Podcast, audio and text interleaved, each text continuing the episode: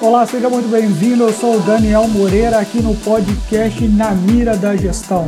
Hoje vou falar para você, CEO, para dar uma geral na sua empresa, tudo o que você tem que saber para ter uma gestão super eficiente que dê resultado.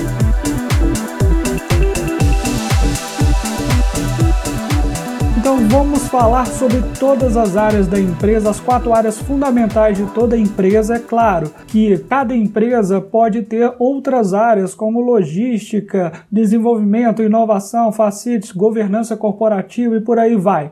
Então vou falar das quatro grandes áreas de uma empresa, que é o marketing vendas, RH, financeiro e produção. Então vou falar cada uma delas, aquilo que você pode fazer em cada uma delas para você ter uma gestão muito mais eficiente. Qualquer tipo de empresa, seja ela pequena ou muito grande. Vou falar sobre indicadores, algumas coisas que você tem que prestar atenção para você ter uma gestão muito melhor. Claro que no seu mercado pode ter coisas relevantes que eu não vou citar aqui, mas eu vou fazer algo mais generalista que você pode e deve aplicar na sua empresa. Então vamos começar aqui com planejamento estratégico, que está fora aí dos quatro, das quatro áreas que eu já citei e que determina para onde você vai a empresa, para onde você quer levar o seu negócio. Então, basicamente, você precisa saber aonde você quer estar daqui a 5, 15 anos daqui a 10 anos. Você precisa entender para onde você quer levar a sua empresa e como você quer levar a sua empresa, de que forma que eu vou falar adiante. Baseado nisso, nos próximos anos, você vai diminuindo o tempo e vai determinando o que você quer que a empresa atinja nos próximos três anos, dois anos, um ano, seis meses, neste mês. E a gente costuma trabalhar com trimestre, né? É muito erro de uma empresa saber que você tem que atingir tais pontos toda semana, todo mês. É claro que tem que ter essas metas, mas é mais fácil fácil, é mais consistente, mais normal, assim dizendo, você trabalhar pelo trimestre. Até porque as empresas que têm capital aberto trabalham com seus relatórios trimestrais. Contudo, também não pode ser só focado nisso. A gente tem que entender que uma empresa leva tempo para conquistar certos patamares e você pode demorar anos para atingir algum patamar. Então tem que ter o seu projeto de 5 anos, 10 anos e por aí vai. Claro que sua empresa pode ser muito diferente depois de 5 ou 10 anos, mas você tem que saber ir levando passo a passo para poder ir crescendo, sempre ajustando seu planejamento estratégico. Um conceito muito importante, muito interessante, que eu gosto do Michael Potter, é, que é um grande pesquisador, professor em Harvard e tem aí escrito muitos artigos e livros bacanas. Ele fala sobre o posicionamento da empresa, se é por liderança, por qualidade ou preço, por exemplo. Uma das duas situações. Você tem a pretensão de a sua empresa ser a top de mercado de qualidade ou você tem a pretensão de ser uma empresa que tenha mais volume de vendas com uma commodity e você tem um preço menor. Não há problema nenhum você ter uma empresa que tenha muito mais vendas consistentes com um preço muito menor. A sua qualidade não precisa ser a top do mercado, mas você pode liderar através do preço. Não tem problema nenhum. Aliás, um parênteses, Muita empresa que eu já fui, que eu já dei consultoria, tem muito orgulho de falar da sua qualidade. A qualidade é a melhor do mercado, que tem o produto ou serviço melhor do mercado e tem muito orgulho de falar disso. Mas na verdade, tudo depende de como que você quer levar o seu negócio. Não há problema nenhum você ter um preço muito menor com a qualidade inferior mas ter uma empresa muito bem sustentável. Tem que tomar cuidado, pode ser que o consumidor muda o seu comportamento e acaba querendo mais qualidade, você tem que aí se virar para poder melhorar sua qualidade, seus processos, para você poder conquistar esse mercado, se vier ao caso. Contudo, quem tem muita qualidade também tem que tomar cuidado com os custos disso para aparecer no mercado, ser uma empresa altamente eficiente, porque a produção tem que ser eficiente, o marketing e tudo mais, para que tenha uma lucratividade muito boa. Porque se você tem uma qualidade superior, você precisa tomar cuidado com o preço se ele não é exorbitante, se ele sai muito fora do que o mercado está querendo pagar. E aí fica inviável a sua empresa. Então, Basicamente é importante entender esse conceito. Se você quer liderar aí pela qualidade, pelo preço ou meio termo, né? Tem gente que gosta de fazer o meio termo, o famoso aí vale a pena pagar por isso é, é, viável esse, esse valor que você está cobrando, porque você entrega X, não é 100%, não é nota 10, é nota 8, mas vale o meu investimento, pelo benefício, retorno. Então você tem que saber aonde você quer atingir qual patamar. Se você quer também sendo uma das melhores empresas para se trabalhar, melhor reputação no mercado, que faz tais coisas pela sociedade, ou que tá lá, ganha prêmios com as melhores empresas para se trabalhar, ou a empresa mais inovadora. Então você tem que entender no seu planejamento estratégico aonde você quer chegar nesse sentido, para você determinar de cima lá do topo o CEO para todo mundo abaixo, entender o que você quer atingir na empresa e não há problema nenhum como eu disse, trabalhar com somente custos, trabalhar com grande volume, commodities. Será a commodity sempre tem que ser o preço mais baixo? Não, você pode trabalhar com commodities e ter um serviço diferenciado, ter uma tecnologia que permite que o seu cliente possa ver o seu produto de uma maneira eficiente, melhor, uma entrega melhor. O preço ele é bem próximo, por exemplo, numa entrega de commodity, mas às vezes, como o cliente lidar com a sua empresa, ele vai ter uma experiência muito boa e assim ele vai comprar de você, às vezes com preço até mais caro, mesmo sendo uma commodity. Então, estou falando um pouco sobre o planejamento estratégico da sua empresa, seu posicionamento. Isso faz parte né, do seu planejamento ao longo dos anos de como que você quer posicionar a sua empresa. Contudo, essas teorias elas podem ser modificadas com o tempo. Hoje em dia o mundo é muito mais rápido, volátil. O mundo é muito. vai diferenciando toda hora as técnicas, as, as coisas do dia a dia, as coisas vão mudando todo ano. Então pode ser que num produto que você tenha, você lidera pelo custo e outro você lidera pela qualidade. Mas tem que tomar muito cuidado, porque a marca ela fica conhecida pela qualidade, por exemplo. Então tem a Apple que é uma empresa mundialmente conhecida pela qualidade do seu iPhone, por exemplo, do seu macOS, e se ele faz um produto produto aí para competir com preço pode ser meio estranho. Contudo, eles têm feito também, que é o iPhone SE, que ele acaba competindo com preço. Ele faz um preço muito menor com a qualidade um pouco inferior do iPhone, então atinge uma classe com poder aquisitivo menor e vai usar o iPhone. Então essa classe vai se sentir ali uma coisa muito boa por usar um produto muito bom de qualidade, de uma empresa de qualidade, um preço inferior. Isso tudo para competir com celulares com preço menor.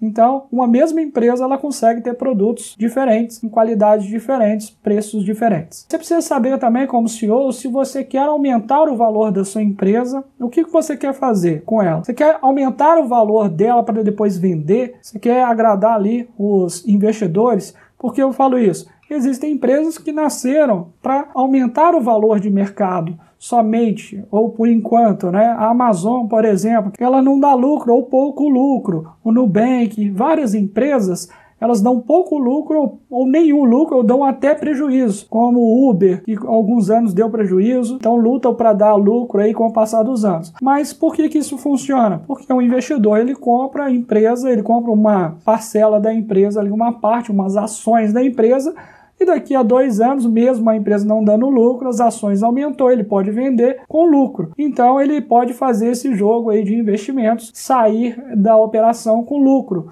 Nessa ocasião, tem muitas empresas que querem chegar até certo patamar, como por exemplo, eu tenho o objetivo de ter 50 milhões de usuários da minha plataforma e até então eu não preciso ter lucro, eu quero ter usuários, depois eu penso nisso. Isso pode acontecer no mundo da tecnologia é mais fácil isso acontecer. Então, entenda se a sua empresa você quer esse estilo de planejamento, que assim você consegue focar mais a sua operação e ganhar valor na empresa, ganhar mais usuários, clientes, que quanto mais clientes, muitas empresas gostam desse tipo de, de operação porque ele quer de repente comprar uma empresa carteira de clientes, quer ter a sua base de clientes de dados isso vale muito dinheiro. Então, nem sempre ter lucro hoje em dia é fundamental na conquista de um bom negócio. Às vezes a empresa ela quer ter um valor de mercado maior, cadastros, clientes, ter é, informações de clientes, por exemplo, e isso vale muito dinheiro.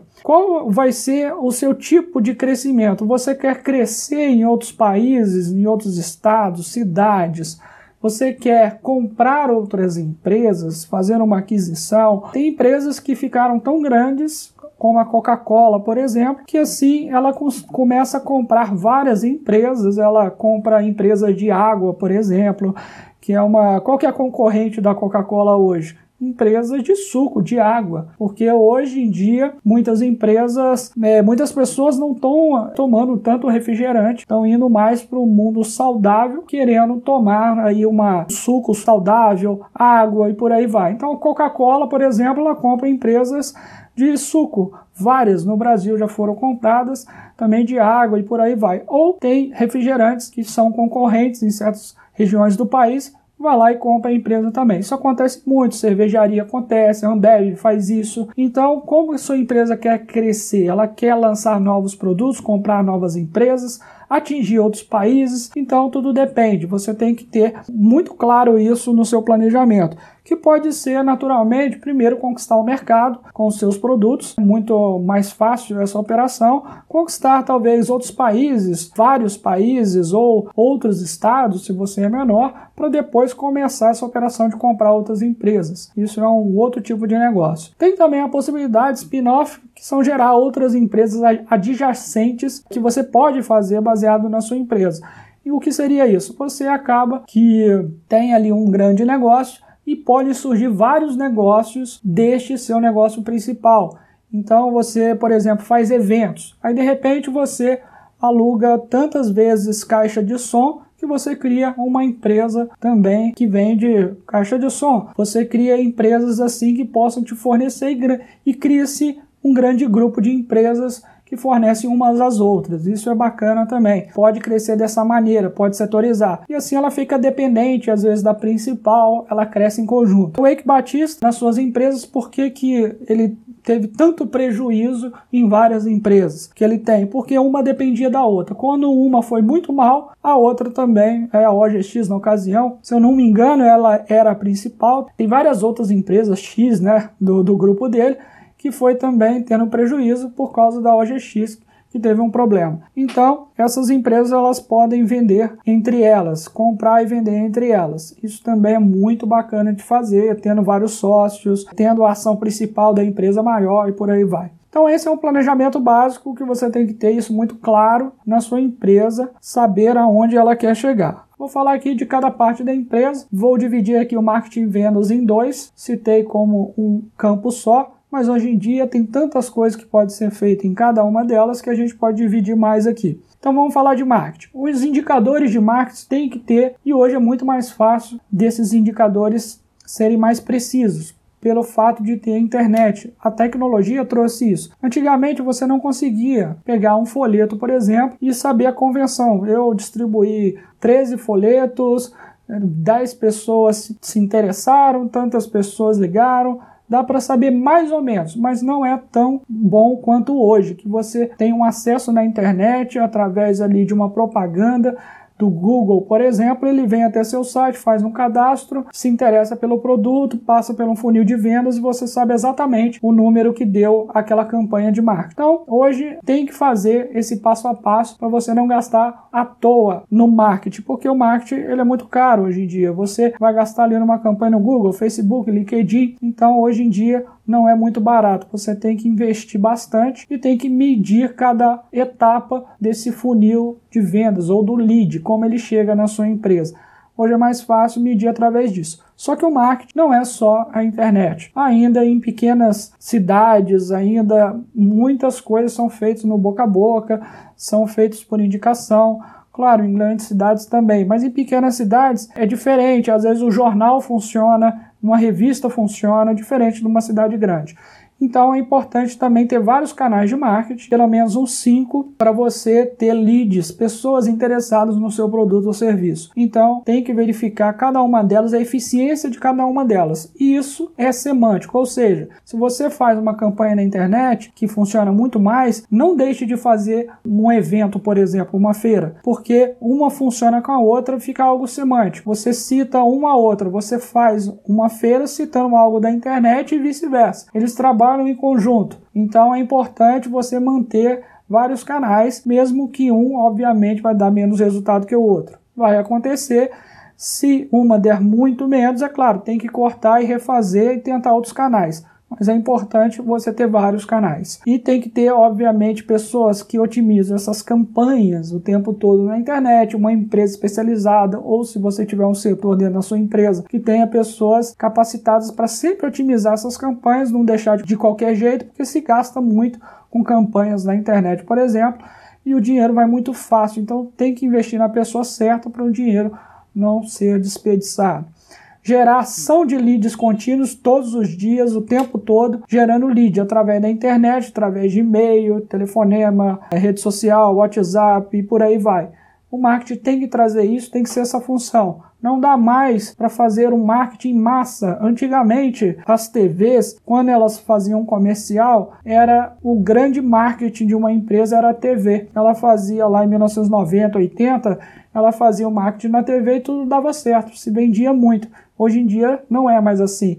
É muito preferível você fazer um marketing para as pessoas que exatamente quer comprar o seu produto ou serviço. E isso é muito mais fácil na internet. Muito mais fácil, porque você escolhe o tipo de público que quer consumir, né? Você pode escolher a idade, você pode escolher o tipo de pessoa, que ela tá, o comportamento dela na internet. Assim você vai bem nichar aquela pessoa para aquele produto, serviço que você tem especificamente. Então é muito importante isso para otimizar as campanhas. Trabalhar o seu funil de venda, ter um CRM, um software para poder gerenciar tudo isso. Não dá mais para fazer em Excel, tem tantos softwares na internet aí que são baratos, preços baratos. E muitas empresas que eu já entrei também e eu já dei consultoria têm o seu software próprio. E isso que é importante, é saber o passo a passo da entrada do cliente até o fechamento.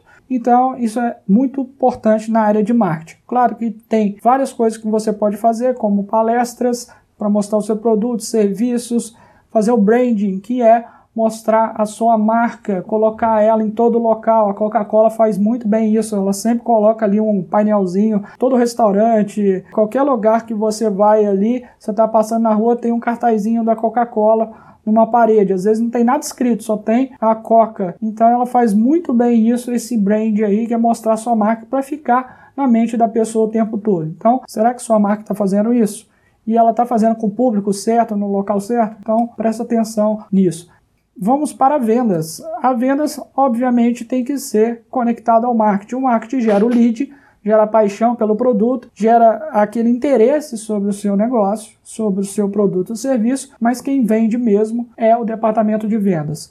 Quem vende é aquela pessoa que liga e vende, faz a conversão. Aquela pessoa que recebe talvez um telefonema, uma mensagem, um e-mail interessado no seu serviço, vai ter uma pessoa para conversar com ela. E essa pessoa tem que ser muito bem preparada, muito bem treinada, tem que ser uma pessoa que entende bastante do seu produto e serviço para falar tudo corretamente, os benefícios do, do seu negócio e falar o que a pessoa vai ganhar, como a pessoa vai usar o seu produto, serviços, benefícios, riscos e tudo mais. Tem que ser muito bem treinado. Eu já fui empresa, incrivelmente, que essa pessoa é jogada lá no departamento de vendas de qualquer jeito, fica do lado de uma pessoa que vende mais tempo e aí vai pegando. E não é assim que faz. A pessoa tem que ter treinamento bastante sobre o produto ali, o serviço, para que ela tenha total domínio da conversa. A pessoa que está comprando, ela hoje em dia ela está muito bem informada, porque ela tem internet, ela tem ali os seus amigos no WhatsApp para poder falar em qualquer momento sobre um produto serviço que quer comprar. Hoje é muito mais fácil e gratuito quase fazer isso. Então é muito diferente de antigamente. Então os produtos, por exemplo,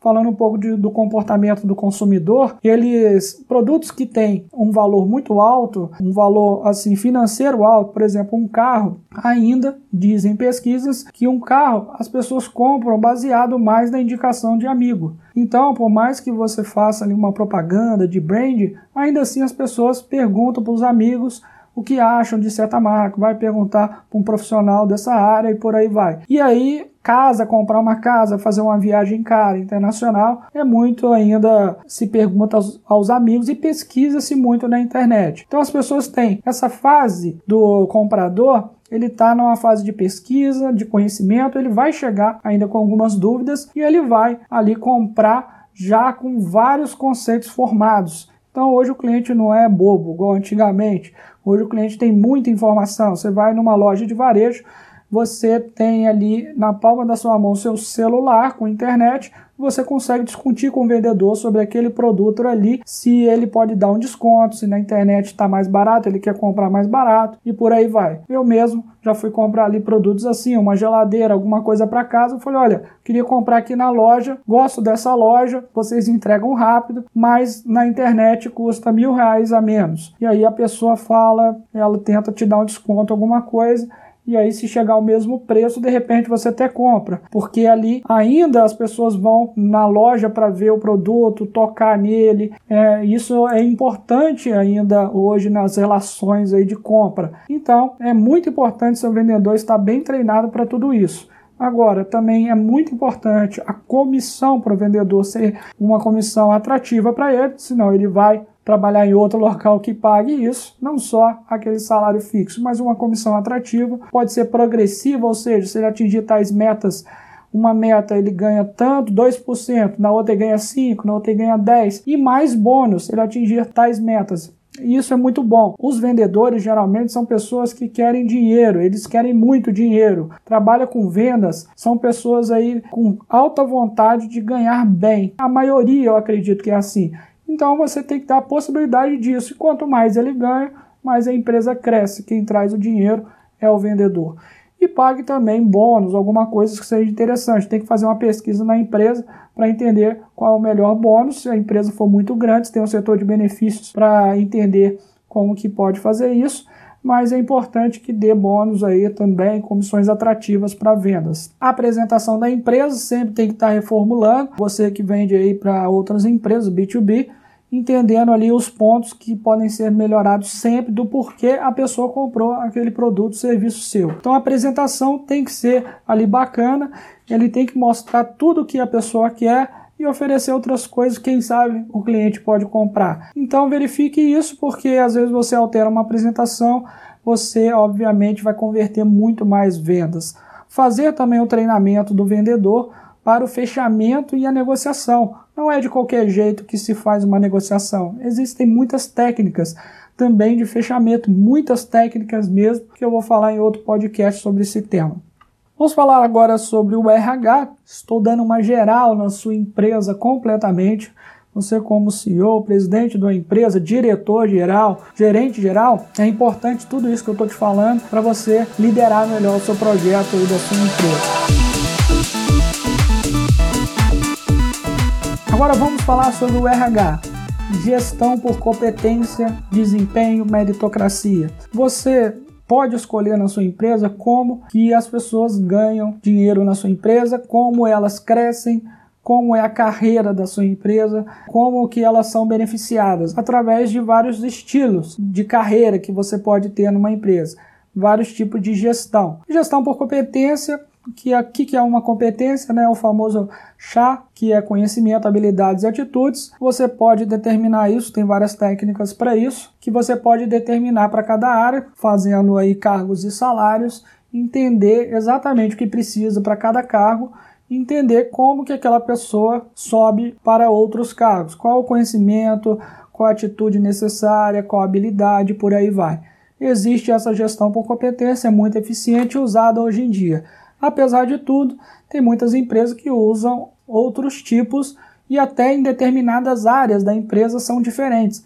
Existem empresas que vão ser somente pelo desempenho. Quanto mais produz ou quanto mais tal qualidade faz, a pessoa ela vai crescer na empresa. Meritocracia, né, também. Então tem vários tipos de, é, de gestão de RH de pessoas para você fazer na sua empresa. Então tem que determinar se, por exemplo, um diretor, uma pessoa que vende muito bem, ela tem um desempenho ótimo, ela vende muito bem acima de todo mundo, mas ela não tem uma característica de liderança. Será que você vai colocar essa pessoa para liderar só porque ela vende muito? Não, ela precisa ter uma competência de liderança para ela crescer. Então ela precisa ter treinamentos, fazer um coach, um treinamento para ela ter essa competência de liderar pessoas, não só o desempenho de venda, mas também de liderar pessoas. Então isso é muito importante. Promover a meritocracia sempre é interessante, é bom. Tem muitas empresas que fazem isso de forma muito agressiva. Jorge Paulo Lema ele fala isso muito nos seus negócios, no seu livro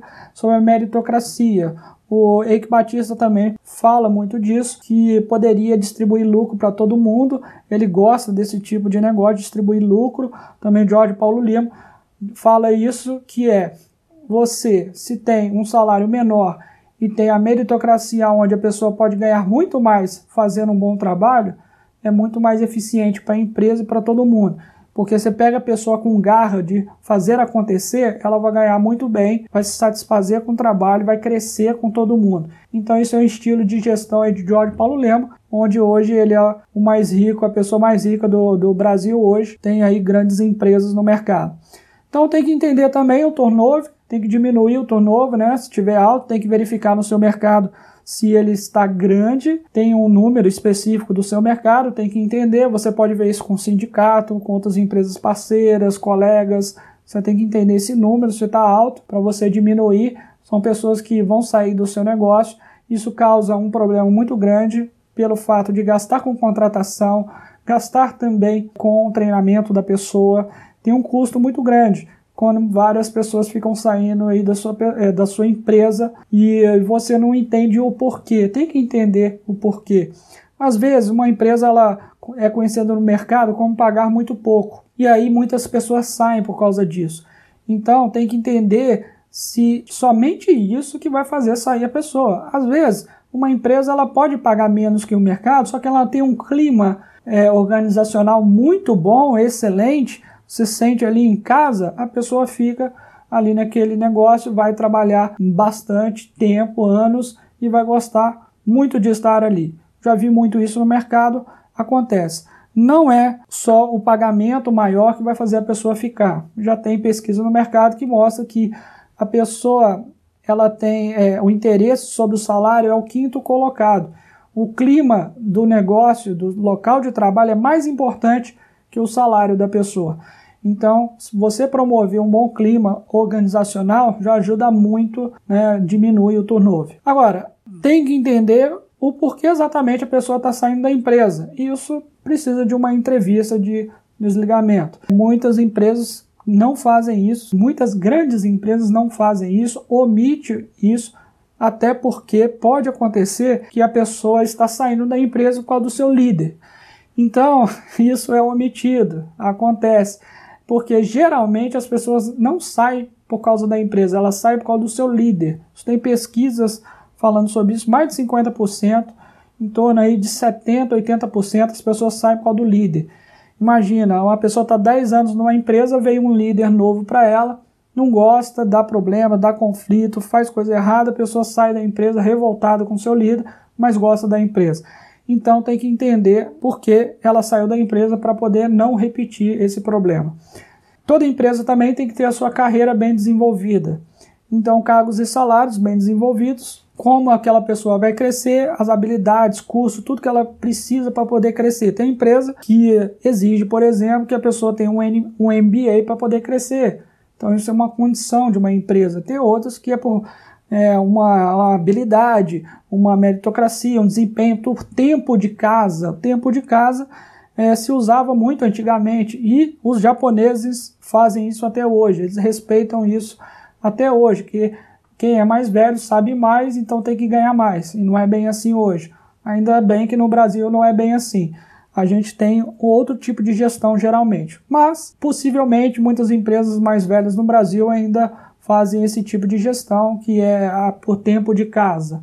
Então tem que tomar cuidado com isso, porque tem pessoas que são mais novas e que têm um engajamento maior, têm mais conhecimento e mais vontade para fazer acontecer. Treinamento e desenvolvimento, o RH sempre tem que fazer. Eu já atendi empresas que não fazem isso de forma certa ou não fazem nada, porque se só vai treinar quando realmente precisa, quando a pessoa chegou na empresa fazer ali aquela integração, a pessoa vai ser treinada especificamente para alguma coisa e depois acabou. Não, sempre tem que ter treinamento. Por quê? Porque pode acontecer, e eu acho que acontece sempre, na verdade, os erros são os mesmos. Acontece o mesmo erro das equipes, pessoas que estão entrando na equipe também cometem o mesmo erro. Se a pessoa tem treinamentos, ela não vai correr, cometer aquele erro que já foi no passado, que já custou bastante para a empresa ela vai ter uma qualidade de serviço melhor, atendimento melhor, produto melhor, tudo vai melhorar. E isso não é perda de tempo, tem que separar um tempo para poder treinar essas pessoas que seja o gestor, o RH, alguém específico, alguém de fora. Sempre tem que estar tá treinando as pessoas em todas as áreas da empresa, seja técnico ou comportamental.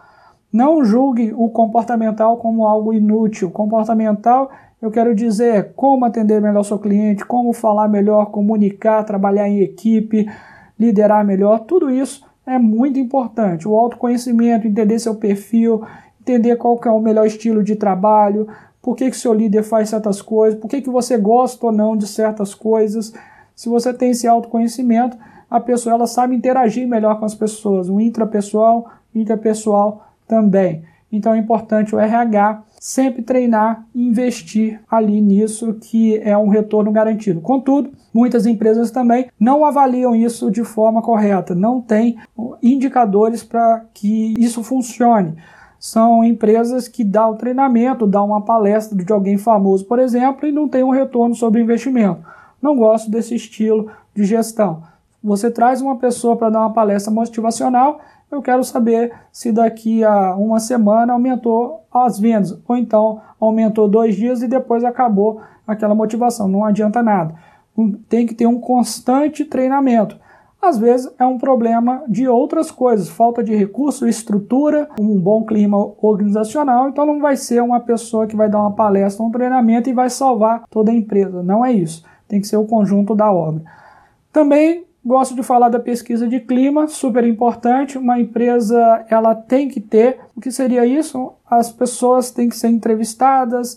Pode ser uma pesquisa via aplicativo, internet, é, uma pesquisa aberta com os líderes, uma pesquisa é, que o RH pode fazer com cada pessoa ou com um certo grupo para entender o que a empresa está entregando para aquele funcionário e vice-versa. O que a pessoa, por exemplo, acha das instalações da empresa, das máquinas, do jeito do líder, os seus colegas de trabalho, clima, tudo, salário, benefício, perguntar sobre tudo para entender o que a empresa está acertando e o que está errando. Muito importante isso, conversar com seus líderes, deixar que eles tenham muito feedback, vice-versa. O RH dá feedback para o líder, o líder também da empresa e por aí vai. Por que tem que fazer isso? Se não, o CEO, o diretor-geral, ele acha que está tudo certo.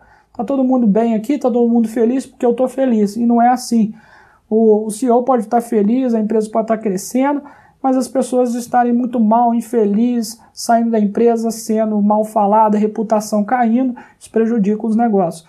Então a pesquisa é super importante para acertar detalhes e ela tem que ser feita com vários critérios, não de qualquer jeito, para que funcione muito bem. Perguntar sobre todos os detalhes da empresa é super importante fazer isso com uma certa frequência. Tem empresa que faz isso a cada seis meses, a cada um ano, por aí vai. Cada empresa tem que determinar o seu e vai funcionar melhor para cada setor, para cada tipo de empresa também.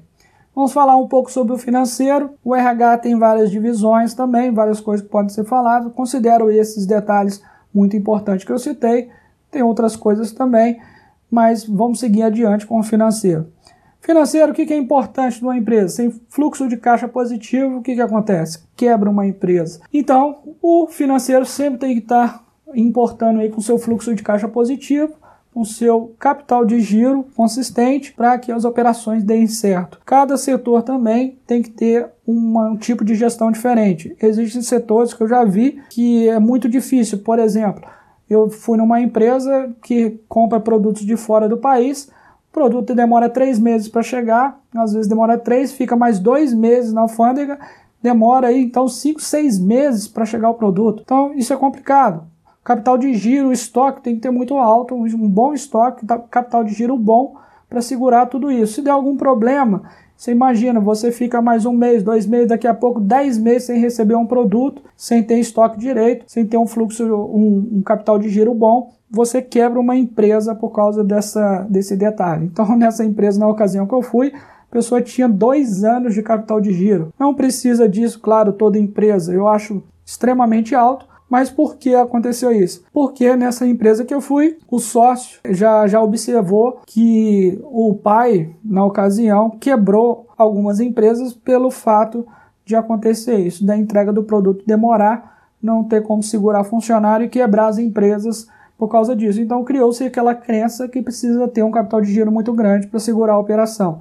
Isso é um tipo de empresa. Outras empresas não, tem um capital de giro ali muito rápido ali de 20 dias, 30 dias ou não tem quase nada de capital, usa o capital dos outros. Como que faz isso, né? Pagando, recebendo antes do seu cliente, pagando depois o fornecedor. Então está usando capital de outra pessoa. Então, isso pode acontecer e acontece muito aí nas indústrias aí, né? Os meios de pagamentos que demoram 50 dias para pagar, recebe ali do seu cliente antes. Alguém está financiando tudo isso. E é bom que não seja você. Pode ser que seja um banco, por exemplo, você vai pagar juros, imagina, antecipando recebíveis, vai pagar 5%, 7%, 2%, já vi de tudo, taxas no mercado. Então tem que prestar atenção nisso porque às vezes uma empresa ela pode quebrar por um simples detalhe de, de capital, não ter capital de giro ou um fluxo de caixa incorreto, ter um, um ciclo de vendas incorreto ou muito longo também tem um grande problema nisso. Então, o financeiro ele tem que otimizar tudo isso, mostrando ali para vendas, marketing, para todos os setores, o que pode ser otimizado para poder ter um fluxo financeiro melhor. Não pode vender algo ali que tem que entregar em 30 dias, aí o vendedor fala que vai entregar em 10 e aí complica a operação e tudo. Então é muito importante ver isso. O endividamento também, entender como está funcionando isso na sua empresa, se tem. Né? Muitas empresas grandes têm e não há problema nenhum com isso, só basta controlar isso muito bem, entendendo o, o quanto que a empresa está crescendo, a porcentagem de crescimento dela, com o seu endividamento também, com o seu patrimônio, com o seu valor de mercado, todos esses índices é importante o diretor financeiro observar para ter uma saúde financeira boa na empresa.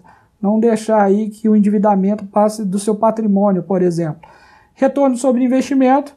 Claro, todo investimento precisa de um retorno, o investidor está lá para isso. Ele quer o seu retorno.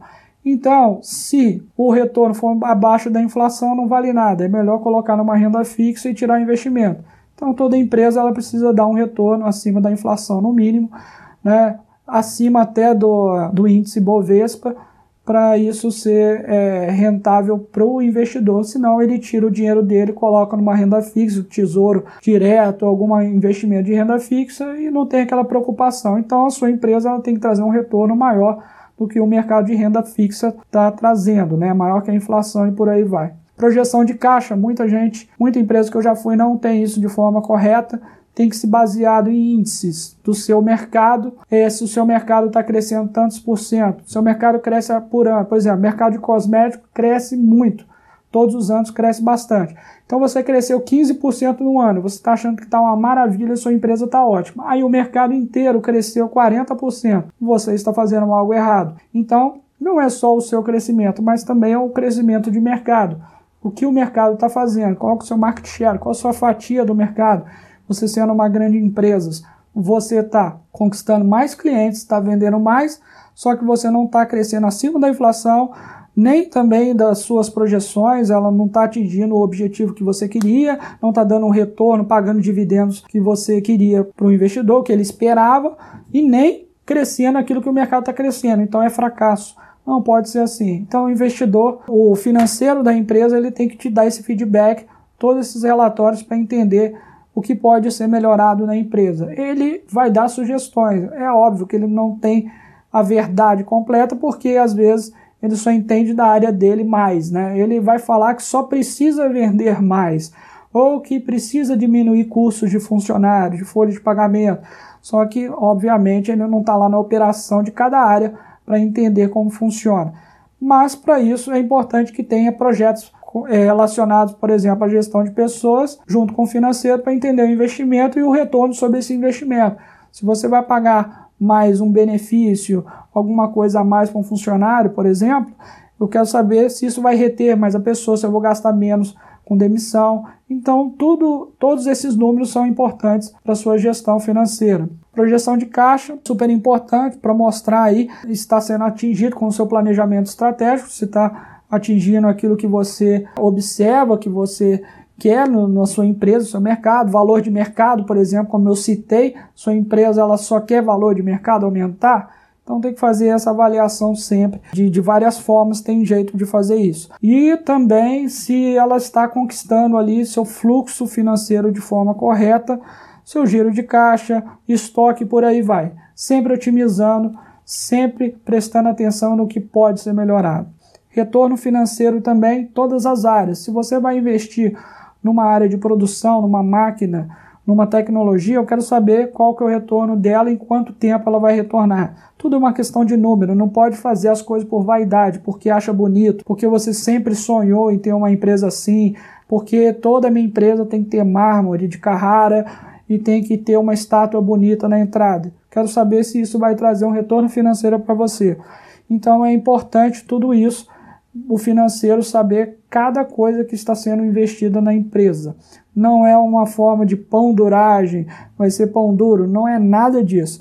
Aqui são negócios. Negócios precisa trazer rentabilidade, se esse for o caso. Se for uma ONG, por exemplo, as contas têm que ficarem positivas, senão também a ONG vai fechar. Então, preste muita atenção sobre esses fatores que eu falei e pode haver outros também dependendo do seu negócio. O setor de produção. Também temos que entender os custos de produção por cada produto produzido, se for o caso. Se for serviço, entender quanto que custa por hora, por tempo. Aquele serviço, aquele profissional que você tem que vai fazer uma consultoria, por exemplo, quanto que custa a hora? Se ele vai fazer um serviço, ele vai fazer um design, por exemplo, de alguma coisa. Quanto que custa aquele profissional? Dividido por 22 dias, dividido por 8 horas, vai dar o valor dele de quanto que custa por hora. E assim você consegue calcular se ele demora ali 8 horas para fazer uma coisa, quanto que custou aquele design, por exemplo.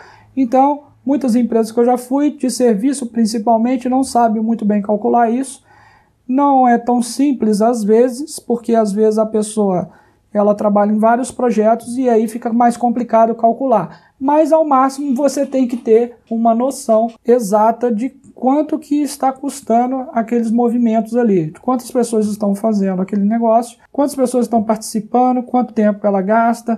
Então, se você faz uma reunião, por exemplo, com cinco diretores e demora três horas para fazer essa reunião, às vezes essa reunião ali custou 5 mil reais. E aí fica muito caro bater papo e gastar 5 mil reais e não resolveu nada. Então as empresas de serviço têm que tomar cuidado com isso Empresas de serviço como programação, por exemplo, empresas de software, elas calculam um profissional por hora. Então, uma programação de certa linguagem, certo profissional sênior vai custar 100 reais, 200 reais a hora. Calcula dessa maneira. Por exemplo, uma empresa, uma advocacia, por exemplo, tem lá uma pessoa que vai fazer uma reunião, vai custar tanto. Vai cuidar de um certo processo, vai custar tanto. Tem que ter esse cálculo.